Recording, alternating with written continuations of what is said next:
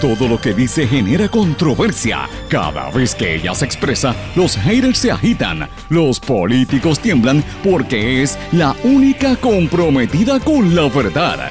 Periodista, bloguera, relacionista licenciada, analista de la noticia, escritora y le dicen la provocadora en las redes sociales. Y ahora comienza en blanco y negro con Sandra Rodríguez Coto. Bienvenidos a su programa en blanco y negro con Sandra para hoy viernes 3 de julio del 2020. Les saluda Sandra Rodríguez Coto. Le doy la más cordial bienvenida a esta hora de comentario y análisis de los temas importantes para Puerto Rico, terminando la semana, primera semana del mes de julio. Sin control los contagios del COVID-19 en los Estados Unidos, el nuevo epicentro del peligro. Tenemos que tener mucho cuidado en Puerto Rico. Señores, estudiantes organizan fiestas COVID con personas infectadas y el primero en contagiarse se lleva el premio. Cosas así es lo que están haciendo en los Estados Unidos que convierten que sea ahora el nuevo centro del mayor peligro. Más de 50 mil casos en un solo día. Mucha de esa gente está tratando de regresar y de viajar y venir aquí, incluso a Puerto Rico. Son estados como el de la Florida, que tuvo más de 10 mil casos en un día. Confirmada, empiezan a anunciar el alza en, la, en los indocumentados que están entrando de manera ilegal a Puerto Rico. La Guardia Costera repatria a 86 personas de la República Dominicana interceptados en el canal de la Mona. Se estará evaluando y considerando el distanciamiento social en esos casos. Hablamos de eso hoy. Escuelas Montessori en pie de lucha, eh, tratando de comenzar el nuevo semestre. Presidente Trump supuestamente anda frágil y siguen aumentando los rumores de que se retirará de la contienda si sus números no mejoran. Esto lo alegan fuentes en la cadena Fox. Y hoy venimos como siempre con todos los, como hacemos todos los viernes, con el resumen de los temas de esta semana estas y otras noticias las vamos a estar discutiendo hoy en blanco y negro con Sandra. Este programa, como todos los días les menciono, se transmite por una serie de emisoras que son independientes y fuertes en cada una de sus regiones, en sus plataformas digitales, sus servicios de streaming, sus aplicaciones. ¿Cuáles son estas emisoras? WMDD, el 1480 AM en Fajardo, hasta San Juan. X61, que es el 610 AM Patillas, toda la zona sureste de Puerto Rico. 94.3 FM Patillas Guayama, Radio Grito WGDL Lares 1200 AM, WYAC 930 AM Cabo Rojo Mayagüez, todo el sureste del país. WIAC 740 AM desde el San Juan, zona metropolitana y casi todo Puerto Rico. WLRP 1460 AM Radio Raíces, La Voz del Pepino en San Sebastián. Este programa también se graba y sube en todos los formatos de podcast, Anchor, SoundCloud, Google eh, Podcast y los demás.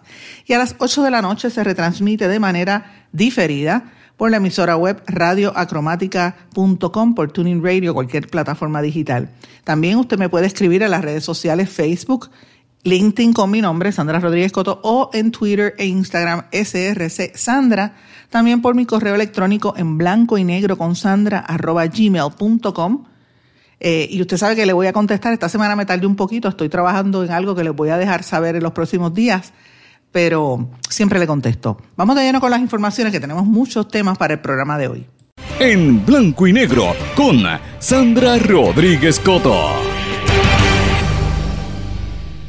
Bueno, mis amigos, vamos a comenzar rápido con las informaciones del día de hoy. Quiero hoy hacer una reflexión, comenzando el programa, sobre dónde nosotros estamos parados, cómo está el mundo y cómo está Puerto Rico ante el mundo con la realidad tan fuerte del coronavirus y, la manera en que esto se está comportando de una, de una forma bien extraña. Hoy es 3 de julio, eh, un día que típicamente la gente estaría o libre o preparándose para un fin de semana largo del 4 de julio de, celebración de vacaciones, ¿verdad? Y este año ha sido bien, bien distinto.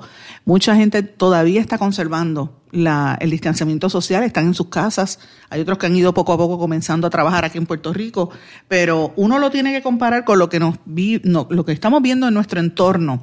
Mucha gente sigue llegando a nuestra isla proveniente, proveniente de los Estados Unidos. Ya ustedes saben que el gobierno ha anunciado una serie de medidas para tratar de evitar eh, que se den estas dinámicas y que la gente pues pueda eh, no, no llegue de esa forma desde los aeropuertos, ¿verdad? Que, se haga la prueba y, se evite, se determine si la persona tiene o no tiene el, el virus, ¿verdad?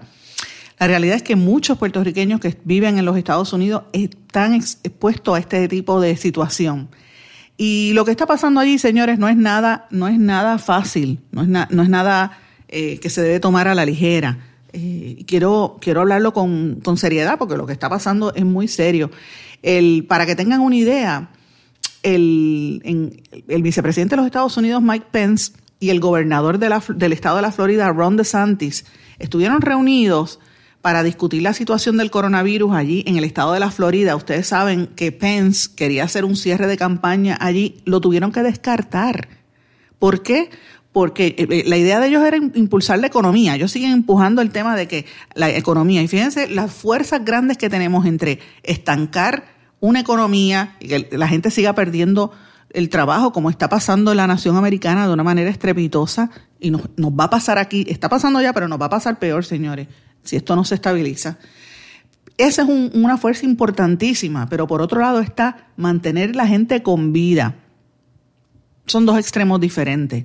Eh, y finalmente, pues tuvieron que descartar la actividad, la, actividad que tenían planificada, porque eh, supuestamente ellos no han podido, no, no, no han podido, no han podido eh, controlar la manera en que está, este virus se está comportando. Eh, hay una serie de, ¿verdad? de, cosas. El Task Force ese de los Estados Unidos que encabeza precisamente Mike Pence decía que la, ha dicho que la misión de ese Task Force es salvar vidas, estar seguro de, estar preparado para eso. De hecho, ayer, Anthony, ayer o esta mañana, no estoy, no estoy clara ya, pero porque es que he leído tanto de este tema, Anthony Fauci, el principal epidemiólogo de los Estados Unidos, advirtió que no se, debe, no se debe equilibrar las vidas humanas con la economía. Y esto para mí es una sentencia bien importante. ¿Por qué? Porque él dice que estamos en una pandemia sin precedentes en nuestra historia. Dice, no hemos visto algo así en los últimos 102 años y esto es algo que debemos tomar muy en serio porque tiene muchísimas implicaciones. Esto lo dijo Anthony Fauci, director del Instituto Nacional de Alergias y Enfermedades Infecciosas en los Estados Unidos. Él le advirtió a los líderes mundiales que no equilibren las vidas con la economía a medida que deciden reabrir negocios que fueron cerrados para evitar la propagación del virus. Y cito, hay personas que piensan que una dirección y aquellas que piensan en otra, dijo Fauci en sus declaraciones en el Journal of American Medical Association, que le llaman JAMA, al hablar sobre la decisión de reabrir de una forma segura la economía en medio de una pandemia sin precedentes. Eh, no quieran confrontar las vidas con la economía. Así que hagamos que la salud pública nos ayude a abrir la economía, a diferencia de contraponer dos fuerzas opuestas. Yo estoy trayendo esto a, colación aquí porque en Puerto Rico hubo una presión horrible del sector privado a la gobernadora, y tengo que decirlo, es la realidad, porque las empresas no podían mantenerse. Al mirar las estadísticas locales, decían, bueno, aquí nos dicen una cosa y y se comporta de otra manera, nosotros debemos abrir. La presión fue tan fuerte que en las últimas reuniones, ustedes recordarán, la gobernadora no, se no, no tenía el Task Force eh, de salud, sino el Task Force económico. Eh, y ha provocado una serie de incrementos en, ciertos renglones de la economía con unas ventas dramáticas ventas de autos, las tiendas, las tiendas como supermercados, etcétera, mientras por otras están totalmente hacia abajo. Y uno ve que ahora mismo se supone que ya esté casi todo reabierto, menos el gobierno. El gobierno se supone que empiecen a reactivarse, ¿verdad? Los empleados que han estado en licencia en la inmensa mayoría. Yo sé que hay empleados que trabajan y han estado en emergencia desde sus casas, ¿verdad? Este, trabajando. Pero señores, la inmensa mayoría no ha estado trabajando y sigue recibiendo su salario. O sea, estamos en una situación que pone en precario a cualquier economía. Eh, aquí lo que nos ha salvado son los incentivos, pero esos incentivos se acaban. El Departamento del Trabajo todavía no ha repartido a, mucha gente, todavía está esperando el, beneficio del desempleo, no les ha llegado. Los 1.200 no le ha llegado a todo el mundo. O sea, de eso es que estamos hablando. Así hay unas, unas fuerzas grandes empujando a favor de la economía, mientras por otro lado vemos un ejercicio sistemático de manipular y de esconder y de no decir toda la verdad para que la gente como que no caiga en cuenta. Y a eso tú le añades la actitud de ciertas personas eh, diciendo, ¿verdad? Menospreciando, descartando el impacto que tiene esta cuestión del COVID. Y yo digo, mira, el COVID es algo que llegó, que vamos a tener que vivir con él ahí y tenemos que acostumbrarnos a esa realidad. Es una realidad fuerte que nos va a tocar, pero está ahí. Tenemos que, tenemos que estar conscientes de que eso viene, señor, está ahí. Hasta que no descubramos una, una cura o una vacuna, mira, es, esa situación va a estar ahí y es bien peligrosa. Yo en esta semana me he enterado de gente bien reconocida en este país. De hecho, ayer me enteré de un, un presidente de un banco que tiene, que, fue infectado, lo, ha estado trabajando en remoto todos los días, oigan esto, desde su casa. Y usted sabe cómo le llegó, él y la esposa están asintomáticos y uno de los niños, menor de edad. Y le llegó porque la esposa tuvo que salir un día a llevar el perrito al groomer y después otro día fue a otro lugar y parece que cuando regresó a la casa no se limpió bien o el perrito vino infectado en las patitas o algo. La cosa es que llegaron a la casa, no limpiaron adecuadamente, mire, se le pegó a todo el mundo, estando en la casa durante cuatro meses. Oigan eso, de eso es que estamos hablando. Entonces, no nos damos cuenta de la magnitud. Entonces uno mira eso frente a lo que está pasando en Estados Unidos, en sitios donde hay tanto puertorriqueños como en el estado de la Florida. Hemos hablado con, el compañero periodista José Luis Rivera de, de Prusa y de otros medios en, la Florida y, nos confirma esta información. Yo les recomiendo que miren sus páginas en las redes sociales y sus medios cibernéticos y usted va a ver lo que estoy diciendo es cierto. La gente está como, está el garete, la gente no le importa. Entonces, en el estado de la Florida, por ejemplo, hubo un récord de más de 10.000 contagios en un día. y en Florida es el, otro municipio de Puerto Rico.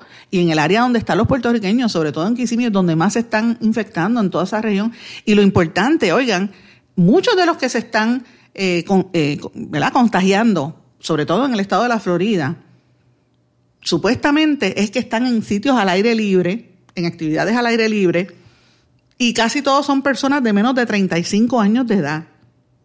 Así que, ¿qué va a pasar? Mañana es el 4 de julio, el Día de la Independencia de los Estados Unidos, un día que es importante para y tradicional, ¿verdad? La, la cultura americana, norteamericana, estadounidense, de, hacer picnics, de estar al, día, al aire libre, de pasarla a hacer hot dogs y comer hot dogs y hamburgers, y esa es la vida de ellos haciendo los barbecues en la casa.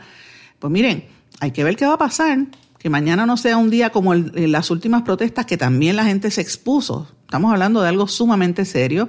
Eh, y, lo que estamos viendo, por lo menos en el estado de la Florida, es que el coronavirus se está manifestando en hogares multifamiliares donde conviven muchas generaciones, o sea, abuelo, mamá, hijos, como pasa en las casas de los hispanos, particularmente de los puertorriqueños. Hay muchas generaciones juntas y por ahí se está regando.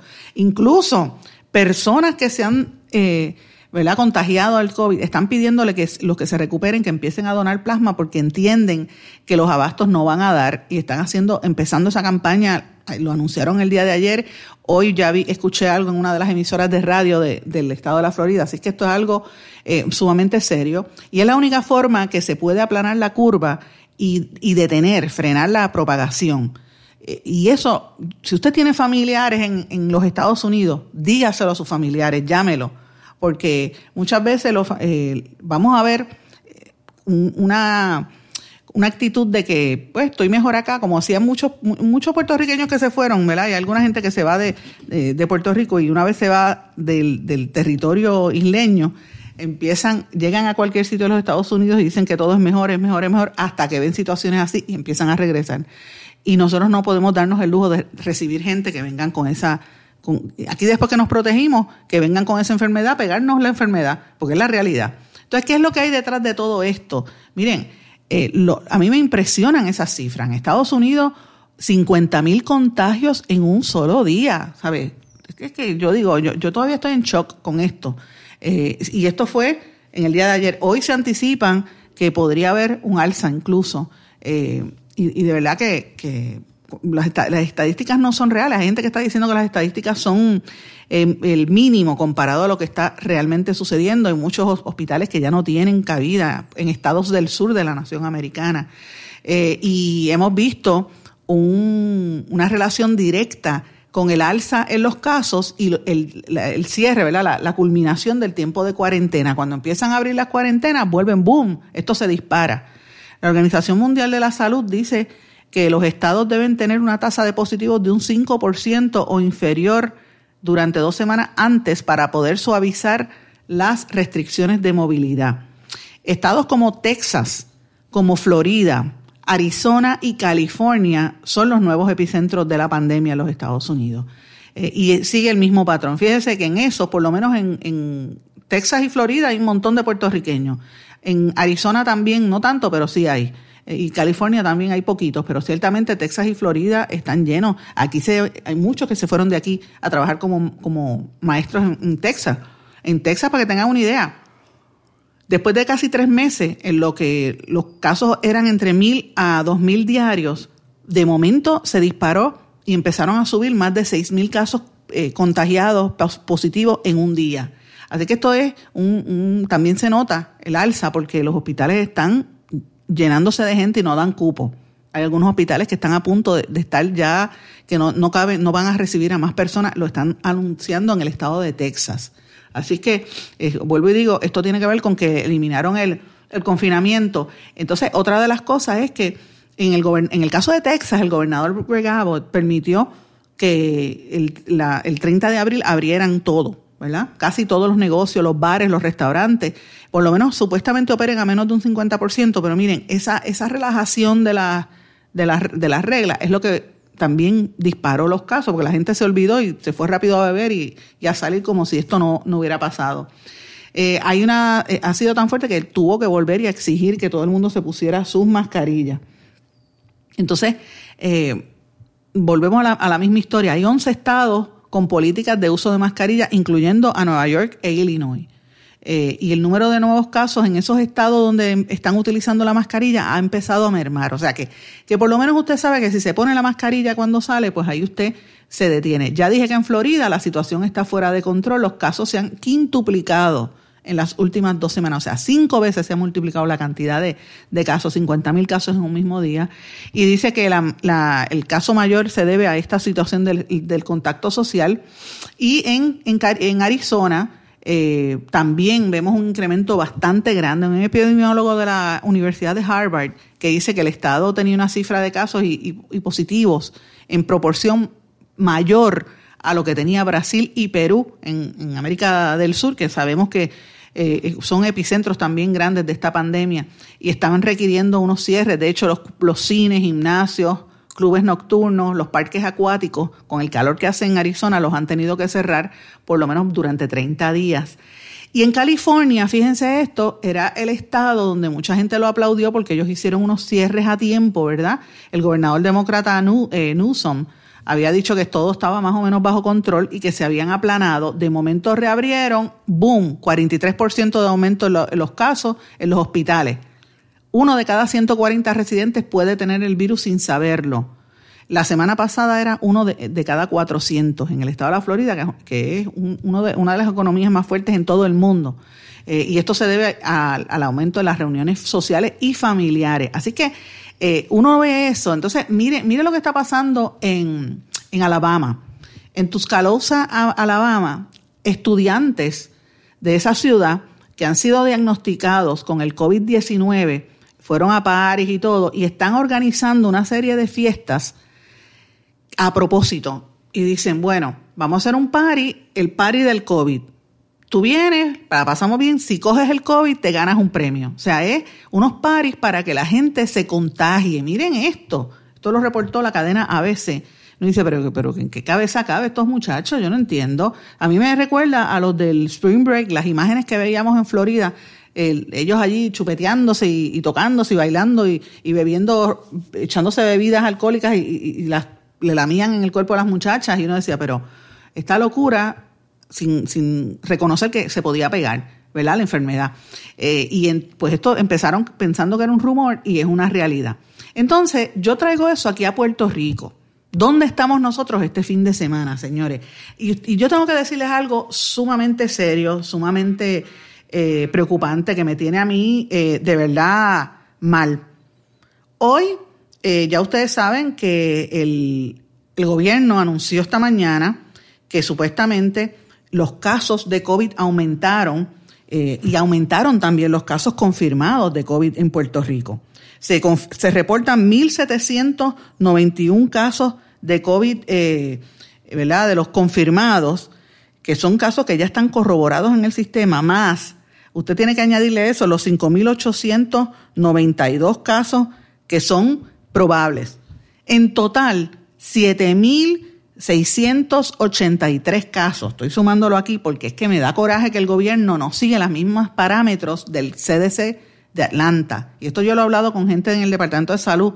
Miren, Atlanta dice, ok, mencione cuántos son positivos y cuántos son eh, probables, pero tiene que decirlos todos. Entonces, nos dicen 1.700 y la gente piensa que son poquito, pero cuando usted lo suma a los que son probables, que probablemente ya lo tengan, son 7.600 casos. Eso no es, no, es, no es cáscara de coco. Hay una muerte adicional que aumentó a 153 el número de fallecimientos. En eso tenemos que admitir y tenemos que aplaudir la gestión de la gente que se está protegiendo para evitar este tipo de cosas. El departamento, la compañía de turismo ha dicho que para este fin de semana mucha gente se va a ir a los hoteles, se van a estar hospedando en hotelerías y ven un aumento de un 46.9%, estimando que cerca de 38 mil personas de Puerto Rico se van a ir en fin de semana para algún hotel.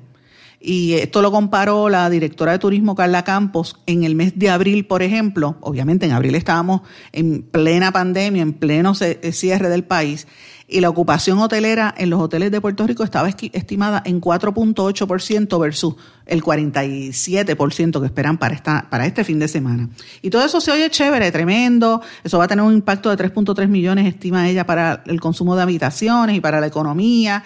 Eh, y lo que el promedio de, de la tarifa de hotel está en 154 dólares. Todo está lindo y bello, señores pero Puerto Rico tiene la mayor tasa de casos positivos de coronavirus en los Estados Unidos. Esto lo está reportando la Universidad de Johns Hopkins en los Estados Unidos, que hizo un estudio analizando la tasa de, de contagios con los estados más fuertes, como Arizona, que tenía, está en segundo lugar con un 24.02%.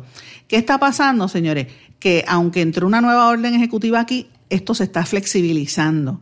Eh, y, este estudio que hace el, Coronavirus Resource Center del Johns Hopkins University está presentando lo que muchas entidades han estado diciendo aquí desde hace mucho tiempo, el no reportar los resultados negativos en la prueba de COVID también en Puerto Rico, el, el manejo de las estadísticas también está contribuyendo a que no sepamos lo que está pasando en realidad. Pero de eso vamos a hablar al regreso de esta pausa, señores. No se despegue porque usted se va a sorprender con lo que yo les voy a decir aquí en los próximos minutos. Regresamos enseguida. Y ya regresamos con el programa de la verdad en blanco y negro con Sandra Rodríguez Coto.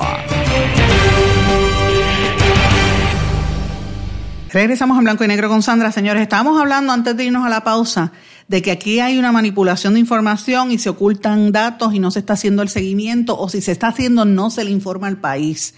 Y este es el peligro que tenemos, señores, porque fíjense cómo los he ido llevando de lo que está ocurriendo en Estados Unidos y cómo el Coronavirus Resource Center de Johns Hopkins University presentó que en Puerto Rico hay una tasa más alta de contagio que los Estados Unidos. Esto es un dato grande. Y aquí como que lo han querido minimizar ese estudio de John Hopkins, que salió, eh, señores, coloca a Puerto Rico con un 100% de los casos positivos por encima de Arizona, que es el segundo, que tiene un 24%. O sea, tenemos la mayor tasa de positivos de coronavirus en todos los Estados Unidos.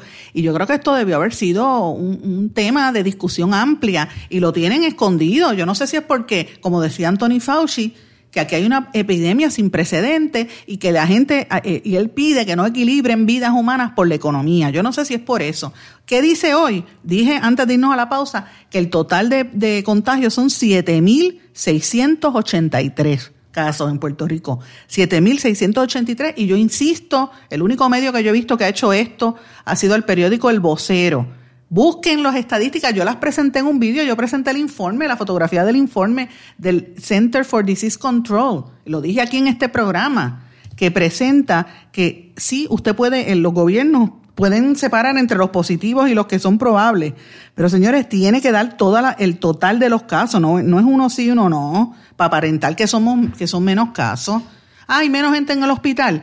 Esa es, la, respuesta. Rápido me, ponen los tweets y me empiezan, ah, Sandra, pero no hay tantas hospitalizaciones. Perfecto, no hay tantas hospitalizaciones. Pero entonces, ¿de dónde salen estas estadísticas de, John Hopkins? Ahora, yo le voy a traer algo que a mí me ha llamado poderosamente la atención y aquí no dice nada. Nadie dice nada. El otro día, en el periódico, en Ponce Noticias, ¿verdad? Que es un medio regional de noticias, reportaron la aparición de un hombre que, aparece, que este, lo encontraron en el, en el edificio 23 del residencial Doctor Pila en Ponce, un hombre eh, identificado como, me parece que se llama, eh, bueno, no, no, parezco, no, no encuentro el nombre de este señor, pero este señor apareció en el edificio, como dije ya, 23 del residencial Doctor Pila de Ponce, esto fue el primero de julio, apareció muerto, obviamente, y en estado de descomposición. Cuando la policía va e, identifica, alguien llamó al, 911, llegaron allí y empezaron a investigar, no tenía signos de, violencia, no tenían nada, el caso lo pasaron, lo, investigó la gente, el agente Bonano, el hombre se llama José Colón Ortiz, de 43 años de edad, 43 años de edad. Se encontraba en estado de descomposición el cuerpo cuando informan este caso. O sea que, que ya le dije un caso ahí que a mí me llamó poderosamente la atención. Pero ese no es el único caso que está. Señores, eh, ese fue el medio que le dije, Noticias de Ponce. Esto también salió publicado en otro medio. Hallaron la persona sin signos vitales en ese residencial. Esto lo reportó también Cyber News, eh, porque el, negociado de la policía lo recogió en sus eh, estadísticas. Así que ya vemos un caso que todavía al día de hoy no se sabe qué era lo que tenía, de dónde salió, pero no es el único caso. El periódico Primera Hora reportó la muerte de un confinado en la cárcel Las Cucharas de Ponce, eh, Ponce Mil, como le llaman, allí en el complejo correccional de Las Cucharas. Lo notificaron en a horas de la mañana, eso fue un jueves.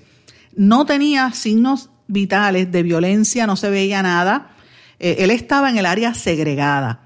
La policía de homicidios de Ponce, la división de homicidios, cogió el caso y ahí quedó. Usted vio el titular de noticia, nunca se supo más nada de él.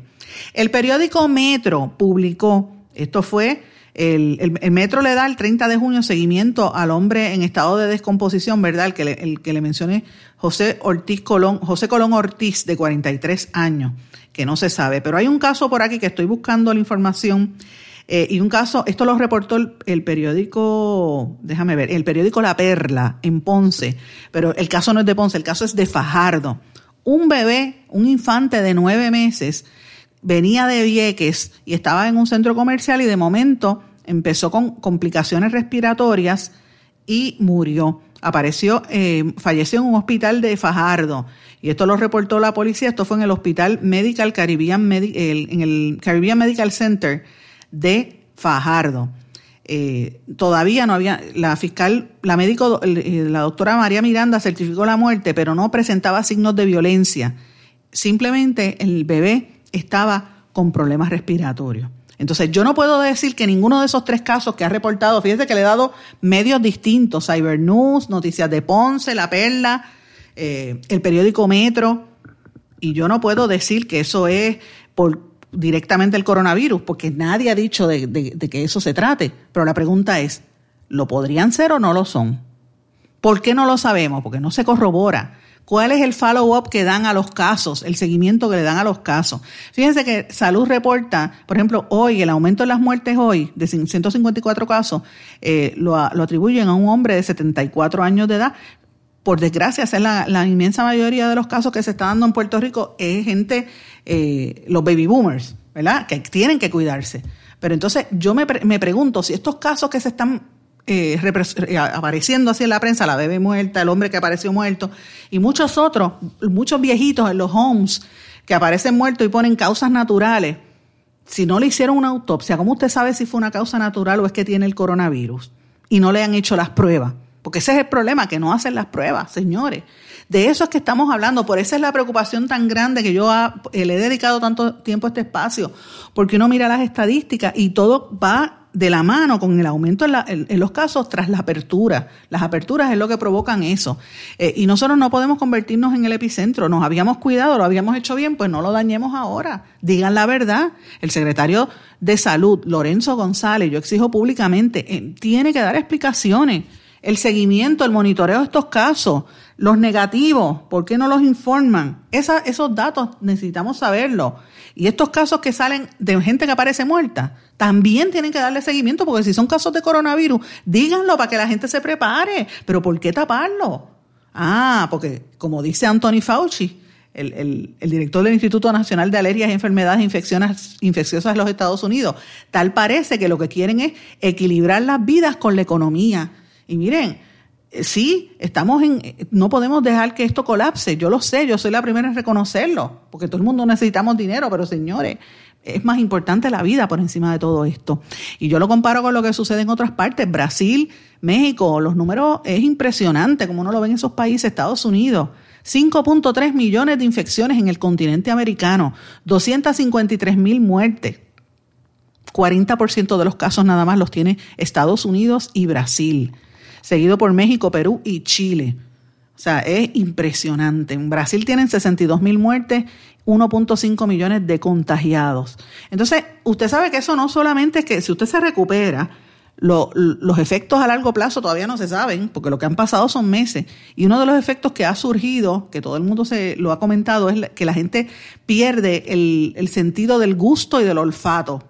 Hay gente que lo pierde permanentemente, hay otros que no. Eso es uno de los síntomas que afectan a algunos de los que sufren con el COVID. Pues miren, en el Hospital Regional de Treviso en Italia hicieron un estudio y un 89% de los pacientes que tuvieron alteración en esos sentidos eh, lograron volver a la normalidad, ¿verdad? Completamente o tener una mejora significativa después de un mes pero eso es un 89%. Todavía hay un por ciento de gente que no se recupera totalmente. Así que están investigando qué pasa con eso. El, promedio de tiempo donde eso eh, vuelve a la normalidad son 11.2 días según los estudios.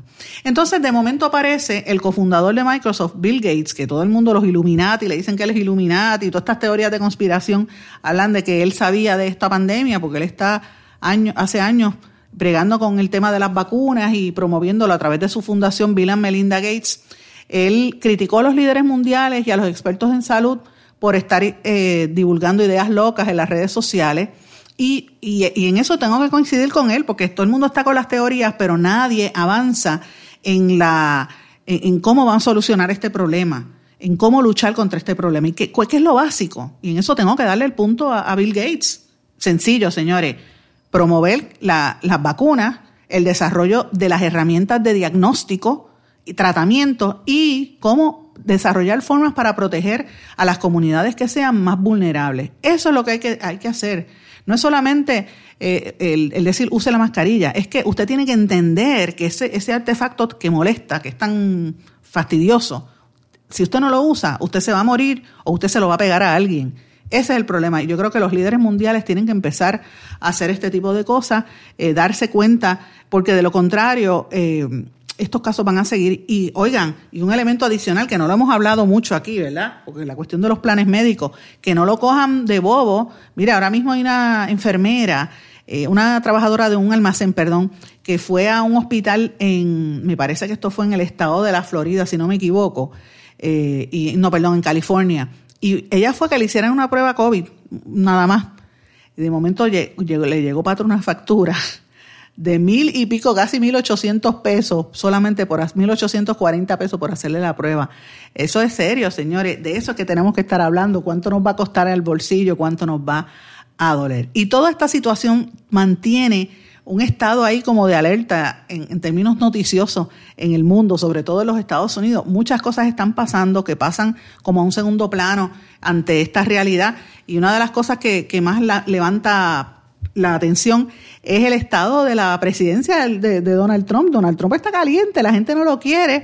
De hecho, hay unos comentarios que salió en la revista, en, la, en el medio Fox, Fox News. Ustedes saben que Fox es una cadena que siempre ha estado a favor de Trump Dice que el presidente está con un mood bien frágil y que si la cosa sigue como va y pinta como va en las encuestas internas, que él está atrás, él se va a retirar de la contienda. Y según la cadena Fox, Joe Biden está al frente en las encuestas, según los, trackers de, de, encuestas, y tan es así que Trump tuvo que meter al yerno, a, Jared Kushner, a tratar de jamaquear el, la campaña, porque ustedes saben que tuvieron, han tenido una serie de, de actividades que han sido desastres y la gente no ha ido. Eh, él no se puede dar el lujo de perder este, este tipo de cosas. Están pensando a ver si regresan los que lo ayudaron a, la campaña él, eh, algunos de los que estuvieron en las elecciones anteriores para enderezar el barco, ya metió a su yerno eh, y evidentemente multimillonarios que eran gente que estaba aportándole a la cadena de Trump,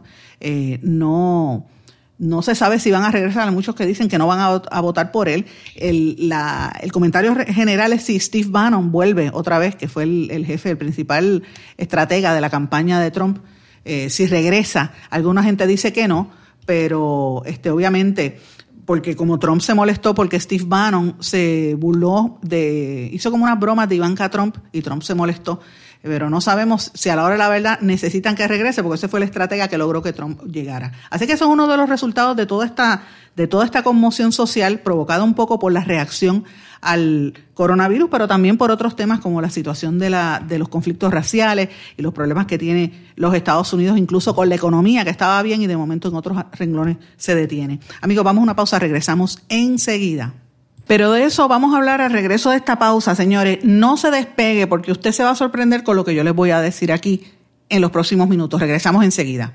¿Tienes una emergencia de salud en tu familia? En las salas de emergencia de Menonita estamos para atenderte en cualquier momento y de manera segura. Hemos establecido estrictas medidas de protección y seguridad para que tu visita a la sala de emergencia no sea una preocupación. Tu emergencia la atendemos en Menonita. Ven tranquilo a tu centro de salud o sala de emergencia menonita más cercana. Contamos con médicos, especialistas, pediatras, laboratorio, rayos X y más. Tú nos conoces. Confía tu salud en Menonita. Con nosotros estás seguro.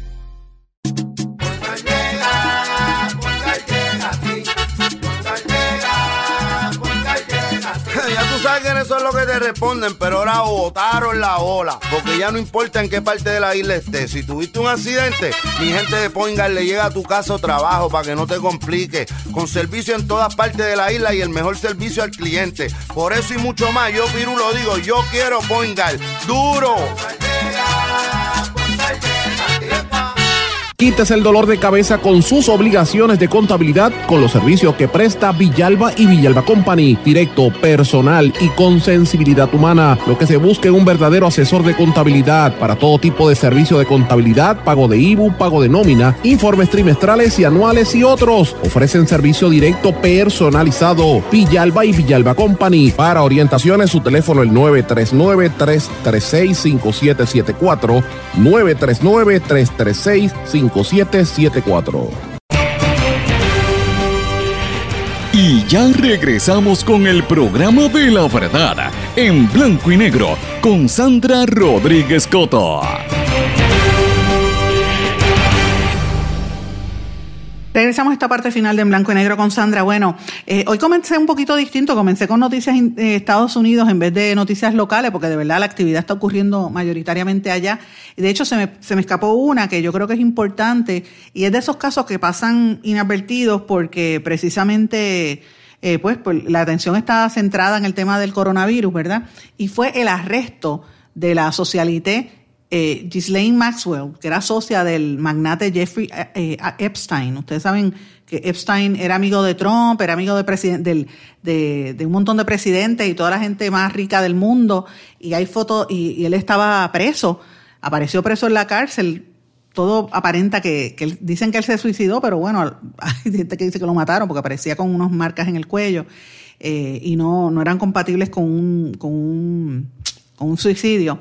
Eh, pero él tenía supuestamente una red de pornografía infantil y de tráfico de adolescentes y él era bien amigo del príncipe, este, el hermano del príncipe Carlos, eh, el otro, eh, Alberto creo que se llama, de Inglaterra y de gente bien reconocida, era amigo de, de, Trump también y de varios artistas bien reconocidos de los Estados Unidos, pues ahora la británica que era la socia de él fue detenida en, New Hampshire y va a ser trasladada a Nueva York para responder a la supuesta participación en ese esquema de tráfico y abuso de menores.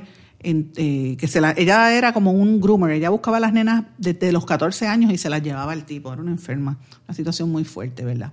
Y dicen que esto pues se detuvo un poquito por, por la cuestión del coronavirus, no la, el, la, ¿verdad? el buscarla a ella, de hecho la vista fue de manera virtual, precisamente por eso, dijo la jueza. Bueno, pero vamos a noticias de Puerto Rico, que yo creo que son temas importantes que no debemos pasar de esta semana. Usted los va a estar escuchando en algunos medios. Para mí uno de los temas importantes esta semana ha sido lo que pasó con los padres, estudiantes y maestros del sistema Montessori que están en celebración porque la gobernadora por lo menos dijo algo y la gobernadora le dijo al, secretario de Educación que elimine el reglamento. Yo no sé qué le pasa a Eligio Hernández.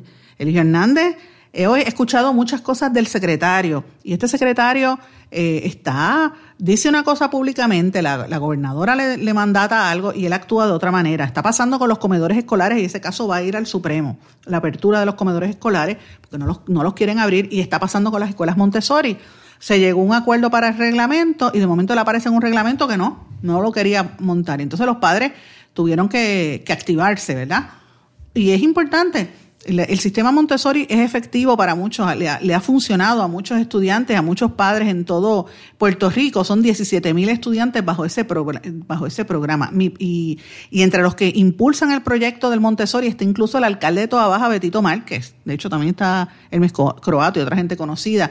Y quien está detrás de todo, obviamente, es la, la directora del Instituto de Nueva Escuela, Ana María García Blanco, que han promovido esta enseñanza. Es un método distinto que ha fortalecido eh, la enseñanza y la educación en muchos niños. Yo conozco, yo estuve una vez en, en kinder, en pre-kinder en el Montessori y nunca, nunca lo olvido. Y ahora tengo sobrinos que están en sistema Montessori de escuelas públicas y esos niños son eh, súper inteligentes, súper educados y uno lo nota. Yo lo comparo con colegios privados de los más caros en Puerto Rico.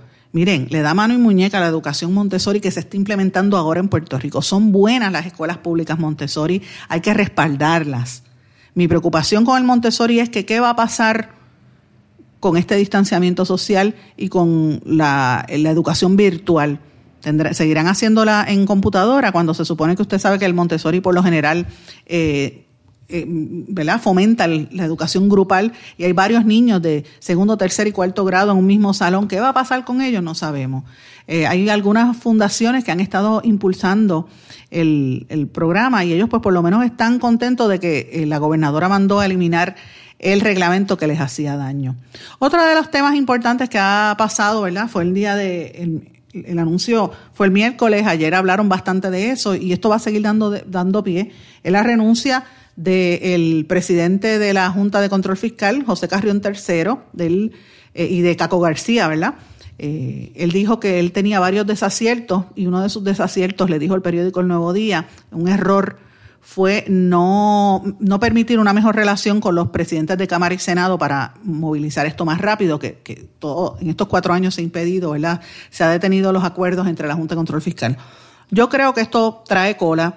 Yo creo que eh, Carrión Tercero, que es, es uno de los que está haciendo campaña con el presidente Trump, ustedes saben que él está públicamente lo ha dicho, a mí me está que se huele que Trump no va para ningún lado. Y qué casualidad que se va al mes después de haber reafirmado, se reafirmó su, su poder, ¿verdad? La Junta de Control Fiscal, pero qué casualidad que coincide con el mismo momento en que las estadísticas y, y las encuestas ponen a Trump mal. ¿No será que se huele que Trump se va? No sé. Yo, yo estoy pensando que ahí tiene que haber algo más. Señores, y quería mencionarles algo. Ustedes saben que esta semana yo lo he dicho dos veces, esta es la tercera vez que lo menciono que aquí hablamos de que en Puerto Rico podrían entrar mucha gente y pegarnos el coronavirus por el aeropuerto y están haciendo las pruebas en el aeropuerto y, sale el video de la señora en todos los canales y en las redes sociales diciendo que, que no le da la gana de ponerse, de hacerse la prueba. ¿Por qué no se hace la prueba? Porque no me da la gana, dice ella. Mire, eh, eh, es cierto, los, aeropuertos por donde más gente entra, pero yo estoy diciendo en tres ocasiones esta semana he dicho que ha habido un alza en los inmigrantes ilegales hacia Puerto Rico. Eh, los indocumentados están entrando, pero por montones a la isla. Siempre para esta época aumentan las cifras, pero lo que yo he estado recibiendo de información es grande. Toda la zona norte, particularmente playas en Arecibo, playas en Loíza, en Luquillo y hasta Fajardo. En estos cuatro pueblos, Arecibo, Loíza, Luquillo, Fajardo.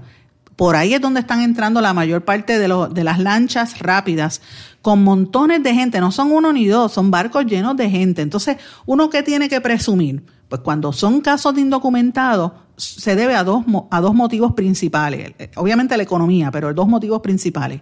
Tráfico humano, porque son gente que vienen, los utilizan como si fueran esclavos, y lo, y lo tenemos que admitir, eso pasa la esclavitud moderna, para tráfico de drogas o para eh, tráfico eh, sexual, ¿verdad? Eso está pasando. Y como quiera son gente que cogen bien vulnerable, la gente más pobre de Haití y de República Dominicana mayoritariamente y los hacen sufrir en todo el camino y si lloran los tiran por el barco para que los tiburones se los coman. Sabemos esa historia. Y número dos, trasiego de droga. Esos dos casos, tráfico humano o trasiego de droga. Estoy denunciándolo desde, ah, en esta semana, esta es la tercera vez que lo digo. Pues miren, ¿ustedes saben qué? La Guardia Costera confirmó que interceptaron eh, y repatriaron a 86 inmigrantes de la República Dominicana luego de haberlos interceptado en tres operativos que llevaron a cabo entre el Canal de la Mona y la, y la Española. Muchos llegan ahí a través de Mayagüez, pero mientras hacen eso la Guardia Costera entre Mayagüez y Puerto Rico, vienen otras lanchas por el área norte. Eso es lo que está pasando. ¿Cuánta gente viene con coronavirus de esos que entran por ahí? Pues mira, no lo sabemos. Eh, y esto, la Guardia Costanero llamó esto Operación Guardia del Caribe y el grupo de la frontera caribeña. 86 personas. Miren eso, 86. ¿Se guardó la distancia social? No sabemos. Eso hay que ver. Señores, quería mencionar también el número de quiebras sigue creciendo, esto lo reporta 5 millas, 516 quiebras radicadas en el mes de junio, es una cifra histórica, 164 tuvimos en abril, o sea que esto sigue en aumento eh, y esto eh, se anticipa que va a haber algo. En los primeros seis meses de este año se radicaron 2.618 muertes, quiebras, perdón, 31.2% más que el año anterior, eh, comparativo al año anterior. y la semana pasada se presentaron 10.108 reclamaciones iniciales por el desempleo. Esto también lo está reportando eh, cinco millas. Uno lo compara con lo que está pasando en Estados Unidos, que la economía creó 4.8 millones de empleos, pero hay un alza en, la nación americana eh, sin precedente en el desempleo también, importante por demás. Bueno, señores, hemos terminado una semana de mucha actividad. Quiero ir brevemente por el resumen de temas de esta semana. El lunes hablamos eh, de un tema contundente que es inaceptable el silencio que se mantenía sobre el back to school en las escuelas y las universidades. Eh, y yo reclamé públicamente, lo hice el fin de semana, lo, lo reiteré el lunes, que más de medio millón de estudiantes de escuelas públicas, privadas y universidades todavía no saben si dentro de tres semanas o cuatro semanas el semestre viene virtual. Todos presumimos que viene virtual, pero no sabemos. Es inaceptable que no se den los, los, detalles, que no se explique, que no se entienda. Eh, y yo creo que no es solamente el secretario de Educación, sino todos los presidentes de las universidades privadas, la presidenta de los colegios privados, legisladores a cargo de la Comisión de Educación, todos tienen que empezar. Es más, los candidatos a la gobernación, que expliquen o sea, los padres y madres tenemos que saber cómo nos vamos a preparar para la escuela. ¿Van a comprar uniformes? ¿Vamos a gastar en libros y uniformes si no hay clases, si las clases van a ser virtuales? Nadie ha dicho nada. ¿Cómo vamos a comprar uniformes si no hay dinero? La gente que está desempleada, Expliquen, por favor, qué va a pasar. Todavía es la hora que no han dicho nada.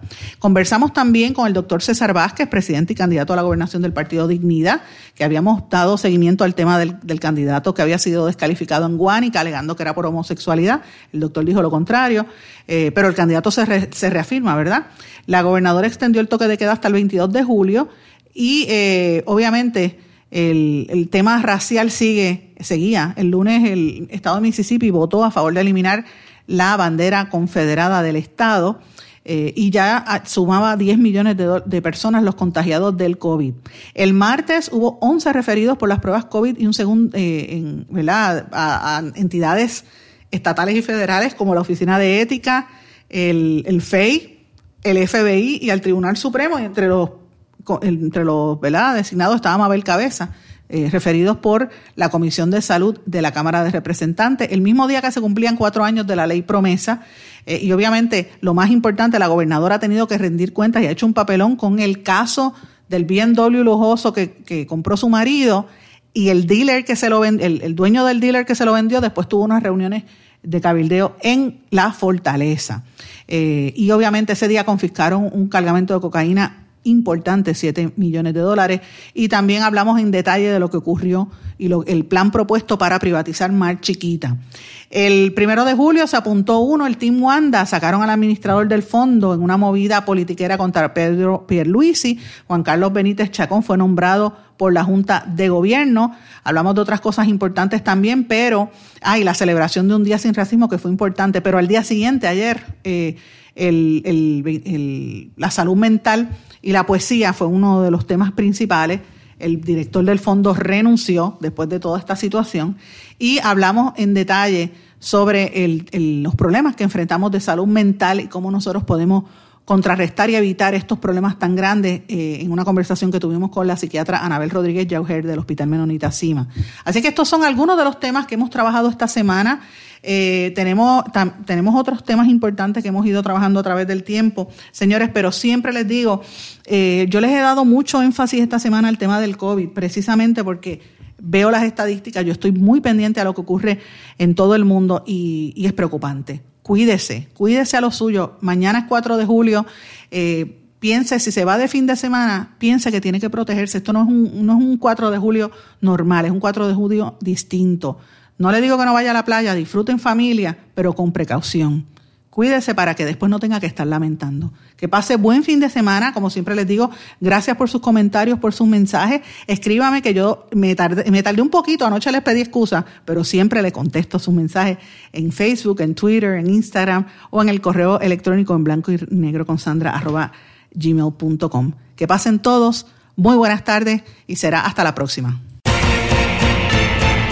¿Se quedó con ganas de más? Busque a Sandra Rodríguez Coto en las redes sociales o acceda a en blanco y negro.blogspot.com porque a la hora de decir la verdad solo hay una persona en la cual se puede confiar. Sandra Rodríguez Coto en blanco y negro.